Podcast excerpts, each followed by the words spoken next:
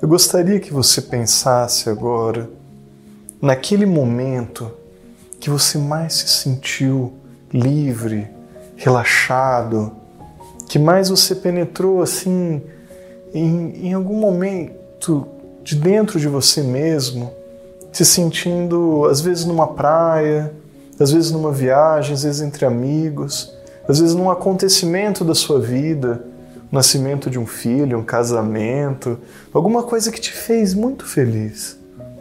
Observe, ou tenta resgatar nesse momento como é que estava a sua mente, a qualidade dos seus pensamentos, a sua forma de pensar.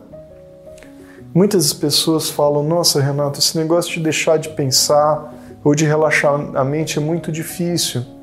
Elas não estão erradas. Num primeiro momento pode parecer bem difícil. Por isso que é muito importante nós nos atermos a determinados aspectos, a determinados conceitos, não para ficar técnico ou abstrato, mas para ficar muito prático.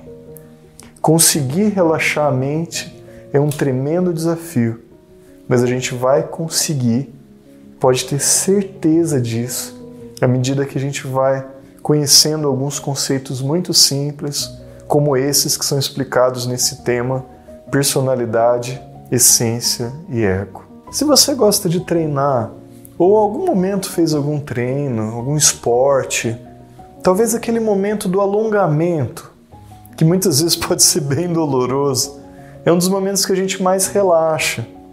E ao relaxar, a gente sente prazer. Na meditação, nós vimos que a gente relaxa na primeira fase, mas nós vamos percebendo também que não é só isso.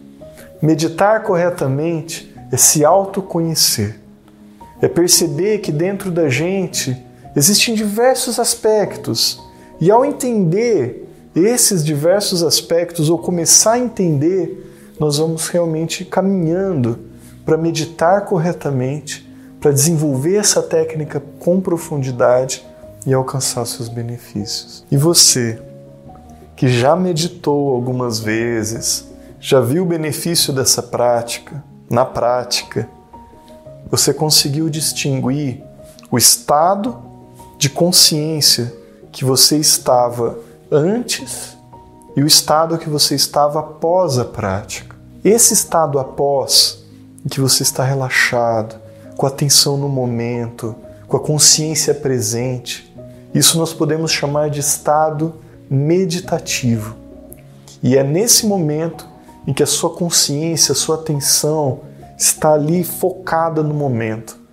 Então, sempre que nós falarmos de meditação, não vamos pensar só naquela pessoa meditando no alto da montanha. Podemos pensar também nesse estado meditativo que pode nos acompanhar de momento a momento da nossa vida. E o preço é compreender cada aspecto que nos tira desse estado. Por isso que os conceitos que a gente vai ver daqui em diante são tão importantes. Vamos falar do ego agora. O ego, como natureza inferior, está relacionado com um conjunto de todos os aspectos psicológicos que de uma ou de outra forma fazem mal à nossa saúde. Uma pessoa que está com raiva, com muita raiva, ela não só faz mal às pessoas, que muitas vezes faz mal às pessoas que estão ao redor dela, mas ela faz mal a ela. Aquela irritabilidade causa uma verdadeira dor. Cada aspecto pequeno desse conjunto gigantesco que constitui o ego está relacionado com uma determinada dor, tem um determinado sabor psicológico específico. A nível bioquímico já está bem demonstrado que esses estados de depressão, de ansiedade, causam reações pró-inflamatórias, contribuem com o envelhecimento precoce, com a redução de telômeros, com processos de recrutamento de, de células, determinadas interleucinas, citocinas, reações inflamatórias muito semelhantes a quando a pessoa tem algum uma, uma bactéria, um vírus causando um processo infeccioso. Mas na verdade não tem infecção nenhuma. Essa expressão bioquímica acontece motivada para um estado negativo.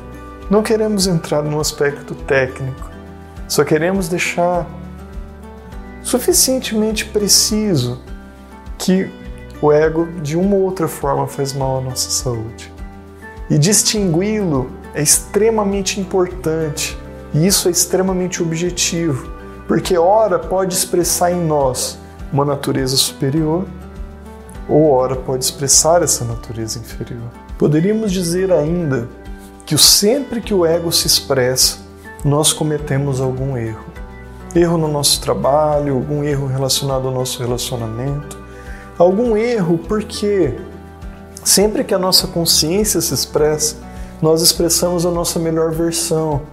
E sempre que o ego se expressa, acontece alguma consequência indesejada. Então, esse estudo vai ficando claro porque nós só problematizamos essa situação para justificar a técnica, ou seja, para fazer sentido a solução que a gente traz através da meditação. Mas a gente não entenderia os benefícios dela se não ficasse bem claro para a gente quais são os problemas que a gente enfrenta e que muitas vezes a gente nem consegue reconhecer em um determinado momento como problema. E ao perceber esse cenário de uma outra maneira, essas técnicas vão fazendo cada vez mais sentido. Por que, que uma pessoa não consegue dormir?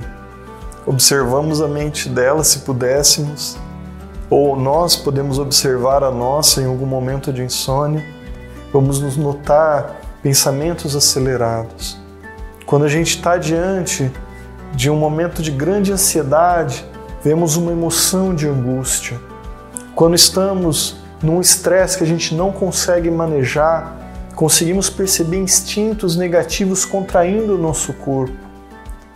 Por isso, sempre que o ego expressa de uma ou outra forma, alcançamos algum determinado prejuízo à nossa própria saúde.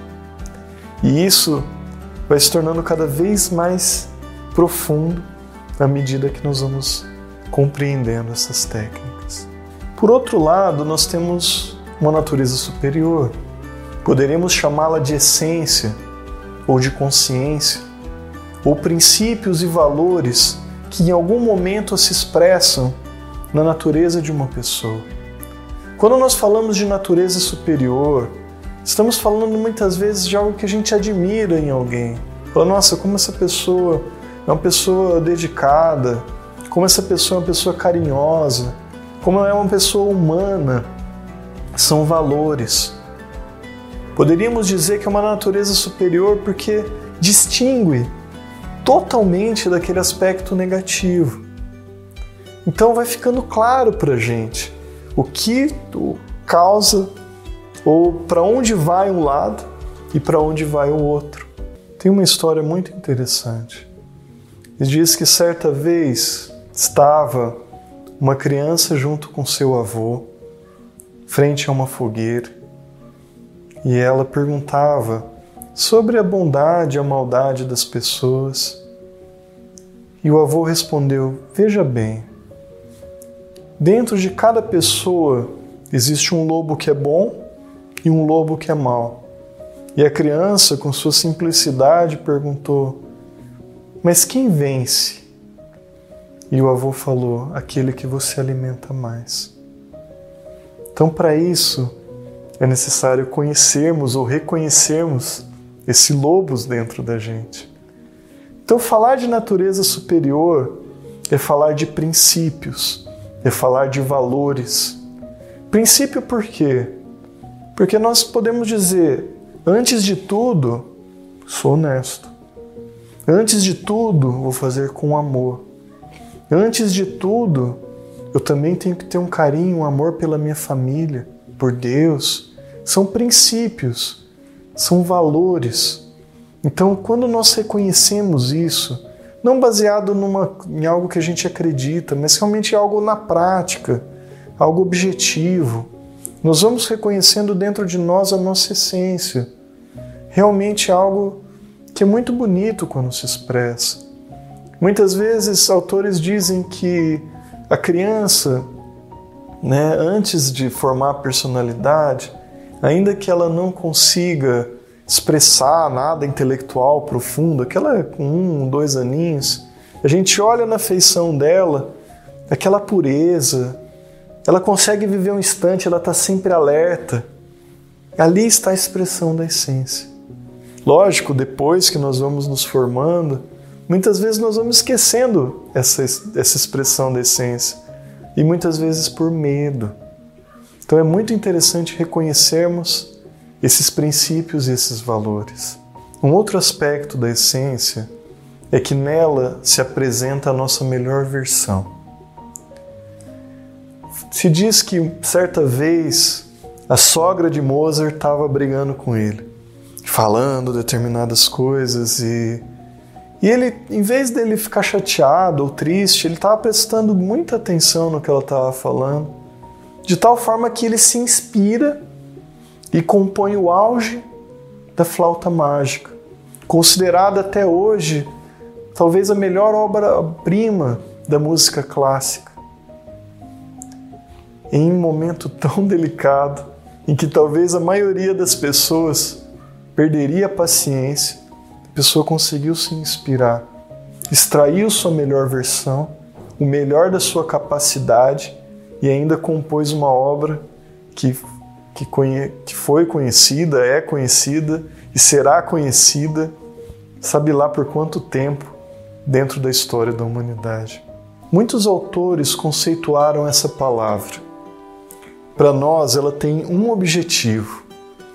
A personalidade ela é considerada para esses estudos a distinção daquilo que nós acreditamos que nós somos. Por exemplo, se você fosse se explicar, talvez para si mesmo, quem você é, você iria falar: não, eu sou bonito, eu sou feio, eu sou dinâmico, eu sou irritado. Ao tentar explicar para si mesmo quem somos, nós vamos falar um pouco de valores e princípios e vamos falar um pouco sobre esse aspecto egóico, um pouco sobre essência e um pouco sobre ego.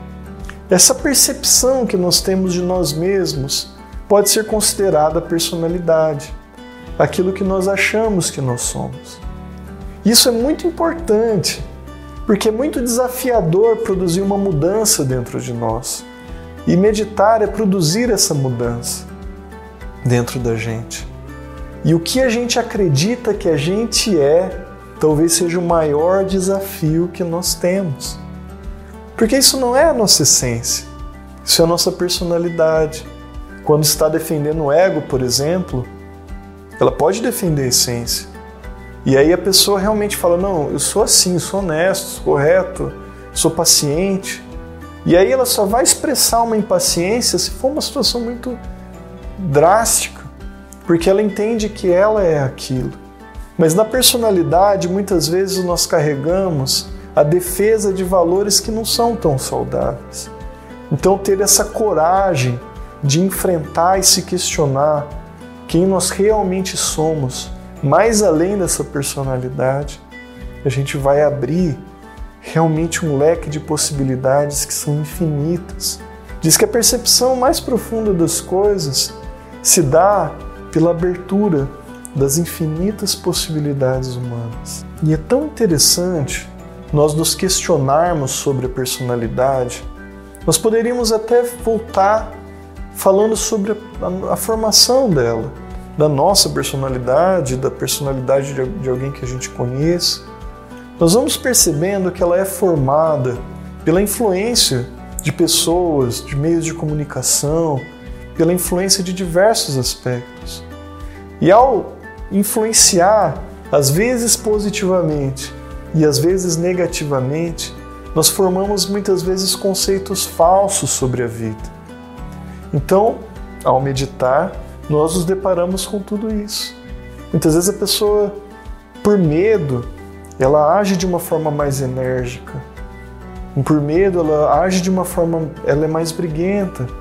E quando ela passa a meditar e ela percebe que ela consegue exercer uma autoridade, de uma liderança, sem precisar recorrer a determinados aspectos mais negativos, ela vai desconstruindo valores, os valores negativos dessa personalidade e encontrando consigo mesmo, encontrando com a sua própria essência. Concluímos então esse ponto da personalidade caracterizando que ela pode expressar essência ou ego.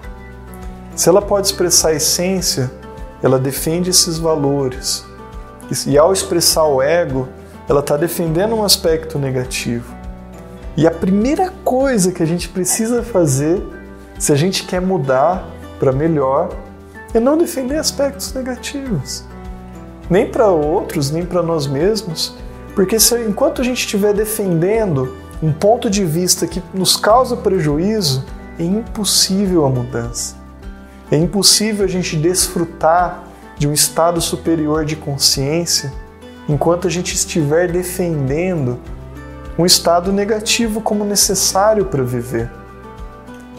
Então, simples assim.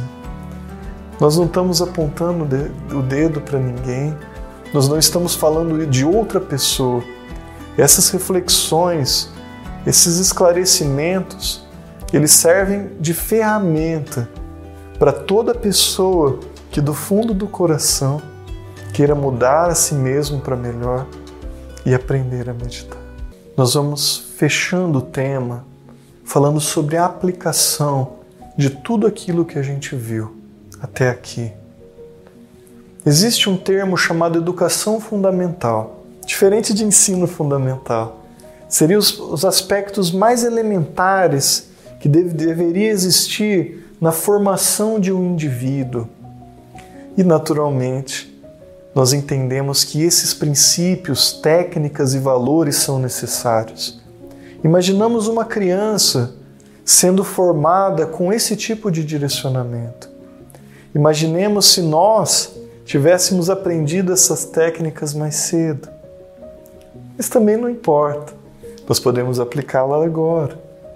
Mas quando a gente percebe o como isso é importante na formação da personalidade, como é importante que além de que essa personalidade cresça com bons exemplos, com uma boa formação, também encontre um alimento para a essência, através do amor, do carinho, do exercício de valores. Então, uma aplicação que nós encontramos é através das iniciativas, dos projetos, das parcerias que permitam que a gente introduza esses valores, essas técnicas e conhecimento nas mais diversas esferas, nos mais diversos lugares, com um objetivo, talvez não de resolver todos os problemas do mundo, mas poder darmos a nossa contribuição para um mundo que nesse momento está tomado por tanta dor, por tanto sofrimento. Nunca houve tanta tecnologia desde o ponto de vista de produção de alimentos, desde o ponto de vista de comunicação, mas muitas vezes nós ainda não alocamos recursos suficientes para sanar aspectos mais básicos relacionados com a fome, relacionados com o saneamento básico, relacionados com a diplomacia entre países, entre a integração de povos. E isso muitas vezes se deve porque esse olhar estava fora. E nós necessitamos não só olhar para fora, necessitamos ter um olhar que ao mesmo tempo enxerga a si mesmo e enxerga a vida, o que a gente pode contribuir frente a ela. Falamos de educação fundamental, trazendo uma, uma abrangência talvez de amplitudes, de aplicações na sociedade. Também podemos falar desse tema na nossa aplicação da meditação completa. Então, quando você estiver fazendo sua prática de novo de meditação, você pode estender esse olhar da sua atenção com o propósito de distinguir quando a essência se manifesta e quando o ego se manifesta. Qual é o sabor psicológico de um eu relacionado à vaidade, à ira, à preguiça, à inveja, quando é a essência se manifestando, muitas vezes através de uma paz, de uma serenidade, de uma inspiração, de uma percepção. Entendido isso, nós vamos entender a principal técnica para o início do desenvolvimento de todos os aspectos que a gente vai falar no curso. Essa técnica chama observador e observado. Vamos fazer um exercício. Vamos fechar juntos os olhos e observar a nossa mente. O primeiro pensamento que aparece agora. Talvez ele não vai aparecer tão fácil. Mas, eventualmente, quando a gente se distraia, aquela voz que tomara o nosso intelecto, ela vai ter uma natureza. Às vezes, pode ser uma natureza que nos inspire, ou às vezes uma natureza que leve à contração do nosso corpo. Podemos abrir nossos olhos. A prática do observador observado é tão simples assim. Não importa o que nós estejamos fazendo, podemos nos dividir entre essência e ego, entre uma atenção que observa e algum aspecto negativo que pode se aflorar em um determinado momento. Mantendo nesse estado de alerta, de autoobservação, isso é um requisito fundamental para realmente chegarmos ao estado meditativo. E uma vez que a gente chegue no estado meditativo, nós vamos ver a importância de termos falado sobre tudo aquilo que esse tema nos trouxe.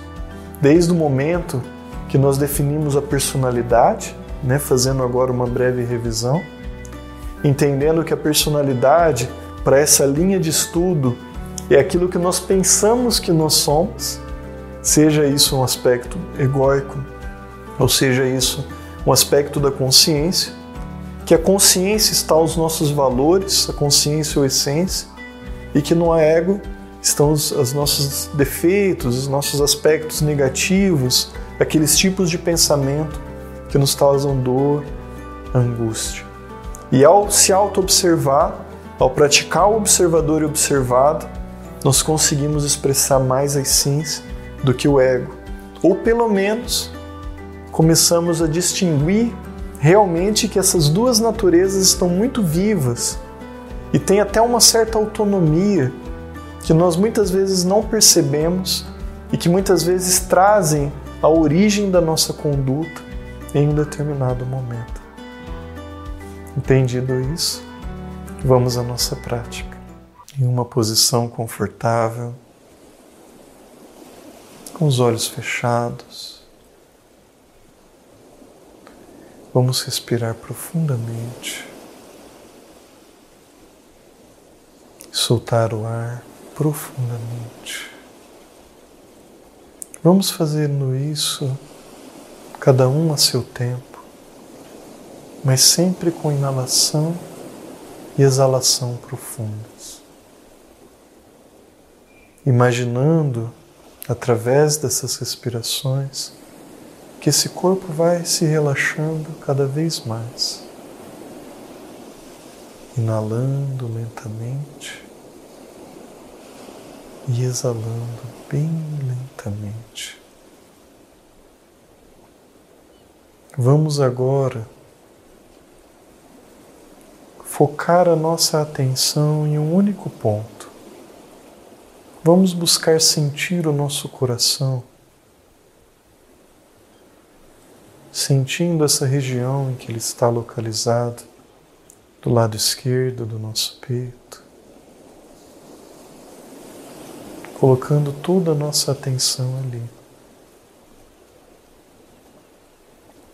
E ao mesmo tempo, se surgir um pensamento, não tem problema Basta a gente voltar a atenção para essa região novamente, sem brigar com o nosso pensamento. Focamos, mantemos o estado de alerta. E se nós nos distraímos novamente, percebemos essa distração percebemos que uma parte de nós levou a nossa consciência, mas que agora ela está de novo sentindo o coração. Vamos nos concentrando cada vez mais.